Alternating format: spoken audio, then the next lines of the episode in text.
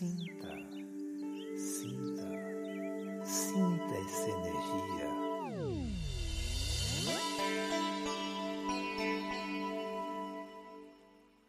Olá!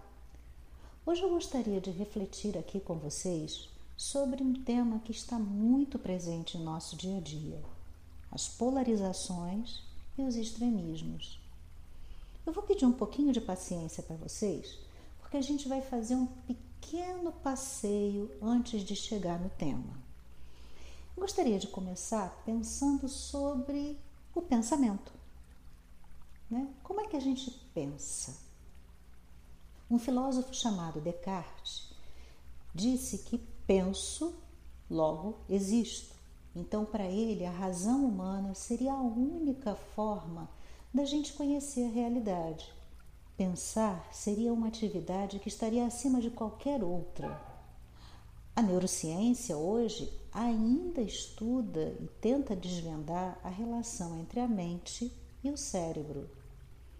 Bom, ao longo da vida a gente sabe que experiência e meio ambiente condicionam o nosso cérebro e o nosso pensamento acaba por influenciar também no desenvolvimento dele. Então, olha que coisa curiosa.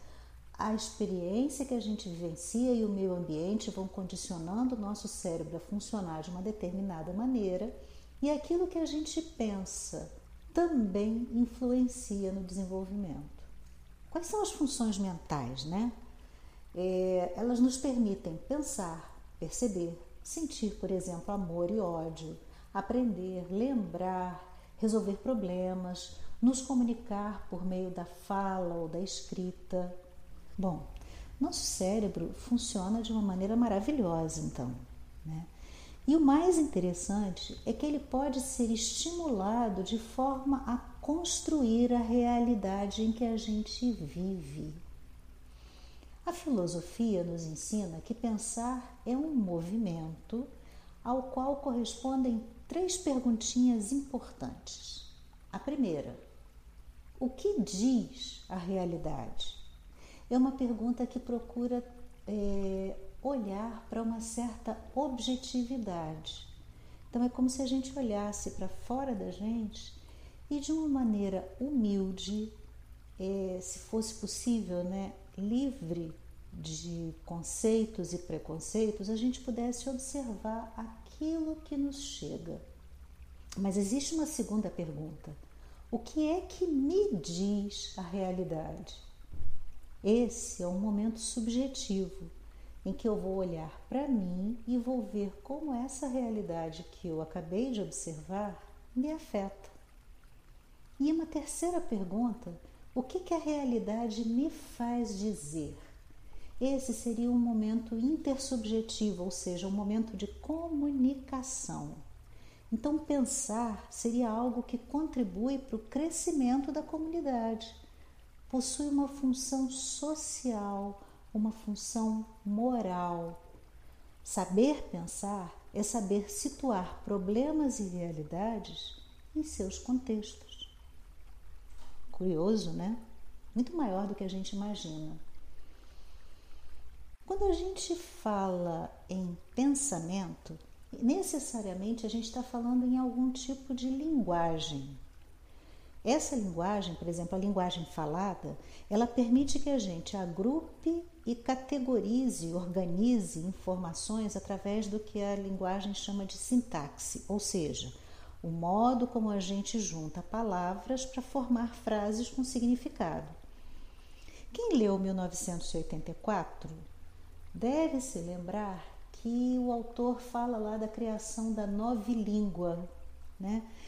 Então, nessa nova língua não existiam palavras como revolução e amor. Por quê? Para que ninguém pensasse em se subverter, em subverter a ordem que estava sendo imposta. Então, através da linguagem, a gente organiza esse mundo esse mundo em que a gente vive, esse mundo que a gente percebe. O fato, gente, é que dentro das nossas mentes há um mistério que é maravilhosamente desconfortável, porque a gente não conhece profundamente. Um outro item que eu gostaria que a gente olhasse rapidamente, mesmo que superficialmente, correndo o risco de ser simplista, é como é que a gente percebe o mundo. A gente sabe que quando duas pessoas olham, por exemplo, para um mesmo objeto ou entram em contato com o mesmo objeto, cada um tem a sua percepção. No fundo, no fundo, a gente percebe o mundo externo em suas características mais grosseiras. E à medida que a gente vai refinando a, nossa observação, ainda assim a gente vê que cada um percebe o mundo do seu jeito, de uma maneira muito particular e singular. Já observaram isso? Né? E aí começam as confusões, né? Ah, eu vi que aconteceu isso. Não, não, aconteceu aquilo. Não, o fulano é que gerou a confusão. Não, o Beltrano é que gerou e o fulano sofreu os efeitos da confusão. Ou seja, toda uma série de confusões vão acontecendo porque a gente esquece que cada um de nós percebe o mundo do seu jeito. Lembram das perguntinhas? O que diz a realidade? O que me diz a realidade? E o que, que a realidade me faz dizer? Dentro desse, desse recorte aí de pensamento, a gente pode dizer, por exemplo, que com relação à percepção de pessoas, eu só consigo me perceber como pessoa na presença de outra pessoa. Se não tiver outra pessoa, eu não sei que eu sou gente. Lembram da história do Mogli, o menino lobo? Ele se comportava como um lobo. Por quê? Porque ele só tinha exemplos de lobos. Então ele agia como um lobo. Dentro desse aspecto, eu queria ressaltar uma coisa que é muito importante. Quando a gente percebe o outro, é, a gente tende a funcionar de uma maneira, como que eu vou dizer, baseada numa certa economia, uma certa economia de energia. Então, eu vou observando as pessoas e vou construindo padrões, padrões de comportamento, padrões que evidenciam semelhanças. Então, eu vou construindo ideias preconcebidas que funcionam como caixinhas. E eu pego as pessoas e encaixoto, vamos dizer assim, nesses padrões. Ou seja, eu crio rótulos e eu padronizo a imagem das pessoas, muitas vezes de forma bem preconceituosa. Eu estou falando, gente, de estereótipos. E estereótipos são uma construção cultural. Então eu tenho estereótipos de gênero, o que é ser homem, o que é ser mulher, o que, um homem veste, o que, uma mulher veste, do que, um menino brinca, do que, a menina brinca, o que, são profissões masculinas, profissões femininas, o que, é um jeito masculino, o que é um jeito feminino. Todos nós fazemos isso. A gente tem os estereótipos de classe social e econômica. Quem é pobre, quem é rico, quem olha quem de que jeito, pobre tende a fazer isso, quem é, mora na comunidade, quem mora na Zona Sul, e por aí vai, né? E a gente encaixota as pessoas nessa visão. Um outro tipo de estereótipo é o de aparência física. A gente tem uma série de estereótipos dentro, por exemplo, do âmbito da aparência física. A gente pode pensar como é que a pessoa deve ser para ser aceita, né? Porque no fundo, no fundo, é tudo que a gente quer, né? Então, eu tenho que ser magro, eu tenho que ser alto, eu tenho que ser branco, eu tenho que ser louro. Mas aí quem é preto e quem é baixo e quem é gordo e, e quem tem uma necessidade especial. Então a gente categoriza as pessoas. Um outro estereótipo é o estereótipo cultural, associado a culturas, etnias, raças. Essa é superior, aquela é inferior, essa é melhor, aquela é pior. A gente faz isso, a gente faz isso por uma questão de economia perceptiva, economia de, de energia mesmo, né? para que a gente não precise olhar cada situação, a gente olha o estereótipo dela. Só que aí a gente perde a resposta daquelas três perguntinhas. O que, que a realidade diz, o que, que a realidade me diz e o que, que a realidade me faz dizer. Quando eu entro no estereótipo, eu tendo a olhar tudo sob uma, através de uma mesma janela, de uma única janela. e eu tendo a reduzir os limites da minha percepção. Eu reduzo, né? Eu crio histórias sobre pessoas, eu crio histórias sobre grupos, pessoas e grupos que a gente às vezes não conhece o suficiente para dizer que a gente compreende. Aí a gente usa modelos, estereótipos, padrões, enfim, todo tipo de caixinha. E a gente cria histórias únicas sobre pessoas e fatos. A gente jura de pés juntos que aquilo é a verdade. E ai de quem nos questionar. Ai de quem nos disser que aquela história não é a história única. E aí a gente chega num ponto bastante delicado da nossa existência. Nossa existência como seres humanos pensantes, né? O nosso mundo contemporâneo, planeta, né? de uma maneira geral, tem sido marcado por extremismos e polarização de ideias. Não basta eu pensar de um jeito e você pensar de outro, eu perceber a realidade de um jeito e você perceber de outro a coisa chega ao ponto de que a minha percepção é a certa e a sua é a errada. E se a minha é a certa e a sua é errada, você, eu sou bom e você é ruim e a gente se engalfinha. Dito de uma maneira bem rasa, é mais ou menos isso que a gente está vivenciando. A gente vê que ambas as posições, numa polarização de ideias, se mostram incrivelmente resistentes a qualquer tipo de contestação racional baseada em fatos. Vai dizer para o jogador do time A, ou melhor dizendo, vai dizer para o torcedor fanático, desesperado do time A, que o time B está se configurando de uma maneira melhor. Ele não vai aceitar, porque aquilo ganha uma, um valor vital para ele, essencial. E aí a gente entra na pergunta básica, né? Como é que a gente lida com a possibilidade de diálogo entre pessoas cujas visões de mundo são tão opostas? Essa tentativa, a tentativa de diálogo, no mínimo desperta estranheza. Por alguns ela é acusada de ingenuidade, por outros ela é acusada de conivência com o inimigo. Eu quero conversar com alguém que pensa diferente de mim. Ah, você é ingênua. Ah, você está conivente com ele, então você pensa que nem ele. Se você pensa que nem ele, você está contra mim. Né? Como aceitar que, mesmo com todo acesso às informações que hoje em dia a gente tem disseminadas em qualquer âmbito através da internet, as pessoas ainda pensem desse jeito ou daquele? Como conversar?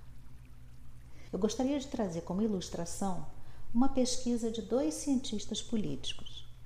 Eles pediram a sete ativistas ligados a direitos de imigrantes e das populações LGBTQIP, que conversassem com eleitores por ocasião da votação de leis relativas a direitos destes dois grupos. Esses ativistas foram treinados, eles não eram psicólogos, não eram sociólogos, eram pessoas comuns da, da sociedade. Eles foram treinados numa técnica chamada de troca não julgadora de narrativas. Prestem atenção no nome, porque o nome já indica muita coisa. E a tarefa deles era de escutar as pessoas e compartilhar narrativas. Bom, nesse estudo, os ativistas conversavam durante 10 minutos com a pessoa que ia votar. E aí eles perguntavam ao entrevistado se em algum momento da vida o entrevistado já tinha se sentido discriminado por alguma razão. Só então o entrevistador falava da discriminação vivida pelos dois grupos da pesquisa. Olha que coisa curiosa, né? A gente sabe que a gente não gosta de reconhecer, por exemplo, que o ponto de vista que a gente partilha pode não estar tá tão certo, pode não ser tão bom. Ninguém gosta de estar errado. Gosta? Não, né? Eu não gosto. Muitas vezes a forma de criticar o ponto de vista do outro é uma forma que acaba fortalecendo a crença que a gente quer combater. Vocês já observaram isso? Vou repetir. a gente sabe que não gosta de reconhecer que está errado. Só que muitas vezes a forma como a gente critica e julga o ponto de vista do outro faz com que o outro fortaleça sua crença. E aquilo que a gente se propunha a fazer, que era questionar a crença dele, vai por água abaixo. Então, a gente vê que quanto maior a ausência de diálogo, maior é a chance de fatos absurdos e inverossímeis serem interiorizados como verdadeiros. Prestem atenção. Quanto maior a ausência de diálogo, maior a chance de fatos absurdos e inverossímeis serem interiorizados como verdadeiros.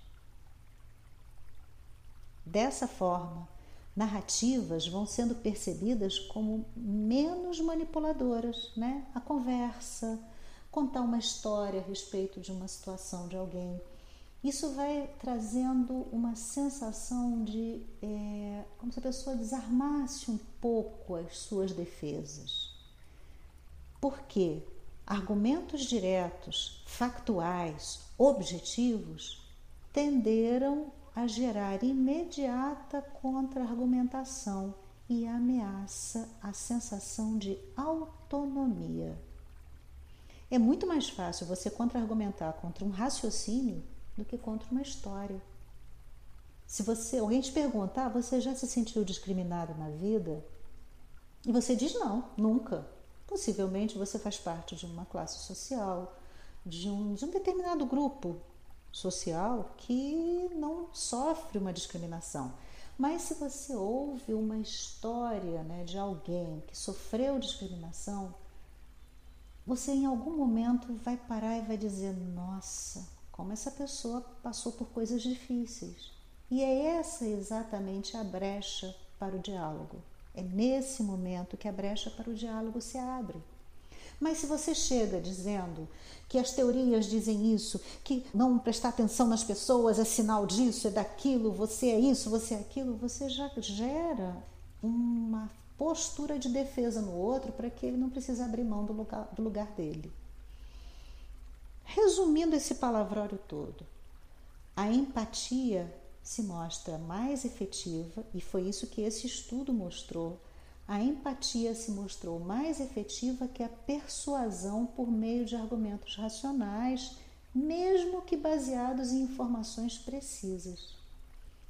Os entrevistadores, né, repito, nesse estudo, deixaram claro que eles queriam apenas entender o ponto de vista de quem escutavam, sem julgar suas opiniões. Dentro do momento que a gente vive mundialmente, essa é uma postura bastante desafiadora para todos nós. Né? A gente costuma resistir a todo argumento que possa representar uma ameaça àquilo que a gente pensa, que a gente sabe, que a gente sente a nosso próprio respeito. Então, dentro de um ponto de vista até evolutivo, né, olhando como espécie, olhando para a gente como espécie, sobrevivem mais aqueles que aderem às normas do grupo.